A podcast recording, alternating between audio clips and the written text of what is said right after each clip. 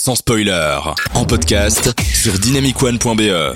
Et du coup, il y a un sujet encore plus délicat, c'est les films qui accentuent l'utilisation du noir et blanc en voulant en fait l'insérer dans des films couleurs ou l'inverse, comme ce que tu as étudié et fixe pour nous. Alors, tout- à fait, du coup, bah, effectivement, aujourd'hui le sujet c'était le noir et blanc, mais il y a quand même quelques films qui rejettent la binarité noir et blanc versus couleur et qui proposent un mélange des deux. Du coup, je me suis dit que ce serait intéressant de chercher à comprendre pourquoi utiliser la couleur dans un film en noir et blanc et l'inverse, pour essayer un peu de comprendre ce que symbolise la couleur et le noir et blanc dans le cinéma. Ça, c'est l'idée, je vais pas vous proposer un essai complet sur la question, mais une petite recherche. Et donc globalement deux types de films qui mélangent couleur et noir et blanc, et l'un est souvent prédominant. Sur l'autre, avec quelques exceptions assez connues comme Le Magicien d'Oz ou Pleasantville, avec presque autant de scènes en couleur qu'en noir et blanc. Alors Le Magicien d'Oz, c'est à la fois l'adaptation d'une œuvre très populaire, et ça, doit aussi être une démonstration technique euh, de la couleur, du Technicolor. Et du coup, le film choisit en 1939 d'alterner entre des scènes dans la réalité, mornes et tristes en noir et blanc, et des scènes dans le monde magique d'Oz, et donc en couleur. Super démo technique et très bon usage artistique d'un changement technologique. Dans Pleasantville, au contraire, les deux protagonistes sont inspirés dans une vieille série télé en noir et blanc. Et là, on est dans les années euh, 2000 par contre, hein, Tout à fait. Pleasantville, ouais. Et qui transpire l'Amérique coincée des années 50. euh, et les personnages de ce monde sont donc en noir et blanc et vont passer en couleur au milieu d'un monde gris, en se rebellant contre les conventions, en s'embrassant en public, en rejetant globalement le conservatisme des années 50. Le noir et blanc symbolise donc le passé, mais aussi un monde triste et ennuyeux, au contraire de la couleur qui symbolise l'émancipation individuelle et une vie plus enjouée. Un autre exemple célèbre, mais avec un tout autre usage, c'est évidemment Memento, le thriller Mm. de Christopher Nolan de- en 2001, dans lequel s'enchassent les scènes en couleur qui racontent la fin, si on peut dire, Attention, spoiler. et celle en noir et blanc qui raconte euh, le début. voilà. De toute façon, même si vous connaissez ça, enfin, si vous ne le saviez pas, bah, le film a quand même beaucoup d'intérêt, même en connaissant ce petit twist narratif des couleurs. Euh, Mais du coup, au final, euh, ces scènes en noir et blanc qui vont finalement se rejoindre à la fin euh, avec celles en couleur. Et ici, encore une fois, on retrouve la dichotomie présent-futur égale couleur et le passé noir et blanc, même si c'est sur un autre horizon de temps. Et surtout, ça permet au spectateur de savoir dans quelle temporalité il est, parce que sinon, c'est un peu le bordel. L'inverse, ce serait un peu perturbant. Et un dernier pour la route, les ailes du désir, où le monde de la couleur est celui des vivants, tandis que le noir et blanc est celui des anges et des esprits, et donc la vie après la mort. Hmm. Toujours cette dualité. Euh, le noir et blanc de la couleur, donc il y a très très peu de films, mais c'est souvent euh, donc des films qui sont en noir et blanc avec euh, une couleur ou un peu de scène en couleur. Enfin, parce que forcément, ce sont des films qui sont postérieurs aux films couleur, parce qu'il ne peut pas faire des films avec un peu de couleur dans des films en noir et blanc, ou alors c'était de la recolori- recolorisation Ouais. a posteriori. Ça existe. affirmatif. Ça existe. Et je, personnellement, je trouve pas ça très joli. Et c'est souvent une couleur qui est soulignée du coup dans ces cas-là. Euh, petite trivia d'ailleurs, si je vous dis que Wikipédia recense plus de 1500 films en couleur avec des séquences en noir et blanc, combien d'après vous sont en noir et blanc avec des séquences en couleur? Euh, Euh, attends. euh, beaucoup. 1500, c'est le nombre de films en couleur avec recensés par Wikipédia avec des séquences en noir et blanc. Ah, ok, donc c'est un autre chiffre. euh. L'autre chiffre justement à l'inverse. Hmm. Oh bah il doit y en avoir pas tant que ça. Des films que noir et blanc avec un peu de couleur. Quoi genre liste de Schindler. ce Ouais, genre de genre choses. ça, ouais. Euh, oh, Persepolis. là, je saurais pas dire. Oui c'est vrai que Persepolis joue beaucoup là-dessus. C'est très beau.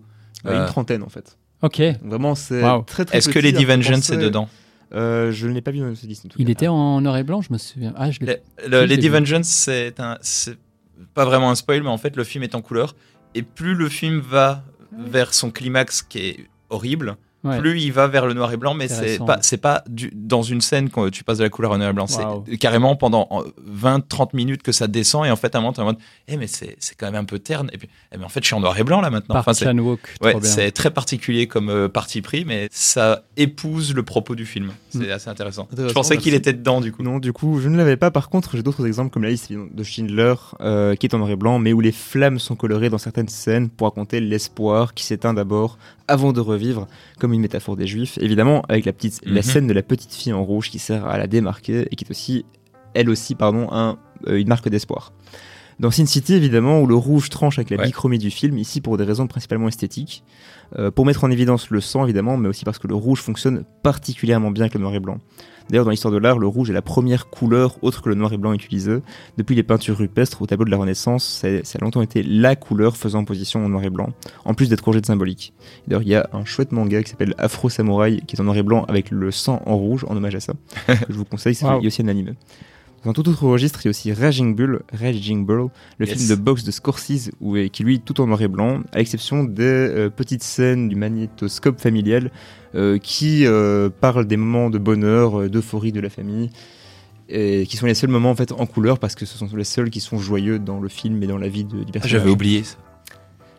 Et enfin, l'usage du noir et blanc dans les films en couleur, eh bien, il est globalement plus conventionnel avec principalement deux usages pour des flashbacks, pour bien illustrer qu'on est dans le passé, ou pour un effet de style, pour reprendre la forme de films plus anciens par exemple, Euh, comme La Nouvelle Vague, le film noir, avec French Dispatch qui est un bon exemple récemment, ou euh, Playlist de Nino Antico qui est sorti cette année-ci.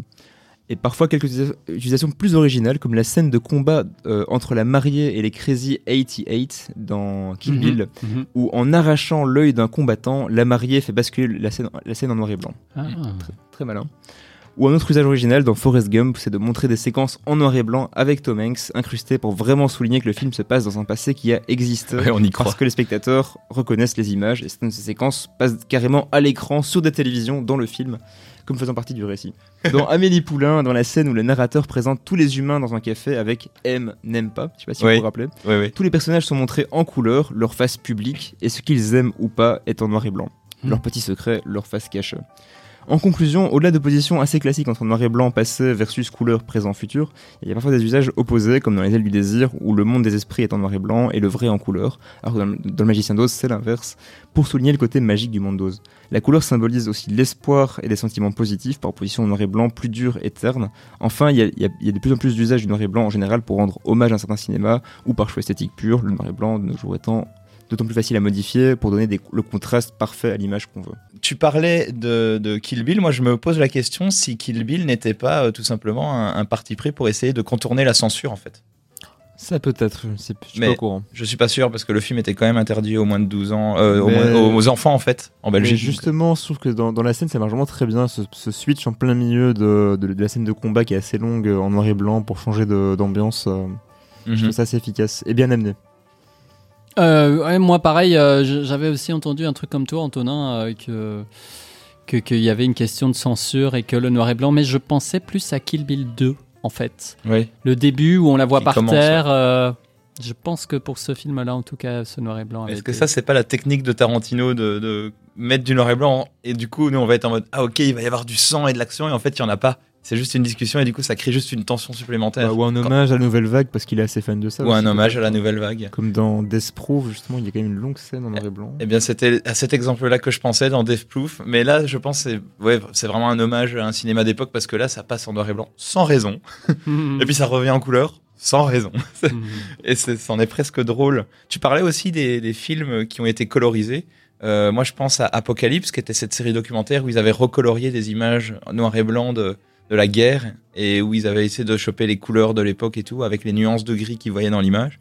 Euh, ça, c'est vraiment une tentative, c'est même plus artistique, c'est une tentative technique, essayer de recréer une réalité. Et sinon, je sais que Méliès, je crois que c'était Méliès qui, qui, euh, qui repeignait euh, les, les films qu'il faisait. Et du coup, il y avait déjà des, des taches de peinture qui faisaient déjà un peu de couleur dans le noir et blanc à une époque où Méliès expérimentait des choses.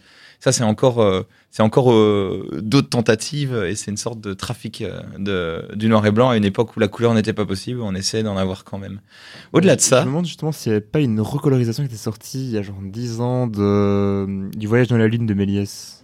Qui Ah, est euh, recolorié. donc un film des, des débuts de l'histoire du cinéma. hein. Georges Méliès, qui est un, un créateur euh, d'effets spéciaux absolument incroyable. Mhm. dont vous pouvez voir la vie dans Hugo Cabret de Scorsese, c'est super chouette. Exact, tout à fait.